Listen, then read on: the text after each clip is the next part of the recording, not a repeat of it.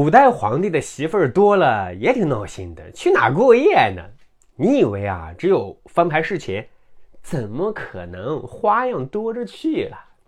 晋朝的司马炎大兄弟发明过羊车忘姓啊，他坐在小羊拉的车上，羊到哪个媳妇儿跟前，今晚就宠幸谁。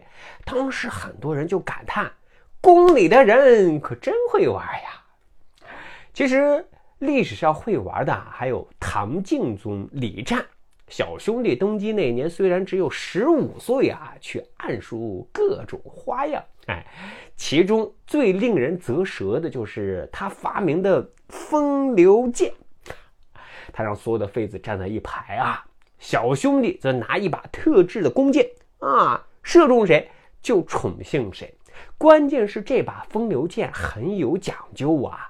被射在身上，它不疼，反而是香气四溢，所以妃子们都是抢着要中箭啊！啊，真是会玩会玩，佩服佩服啊！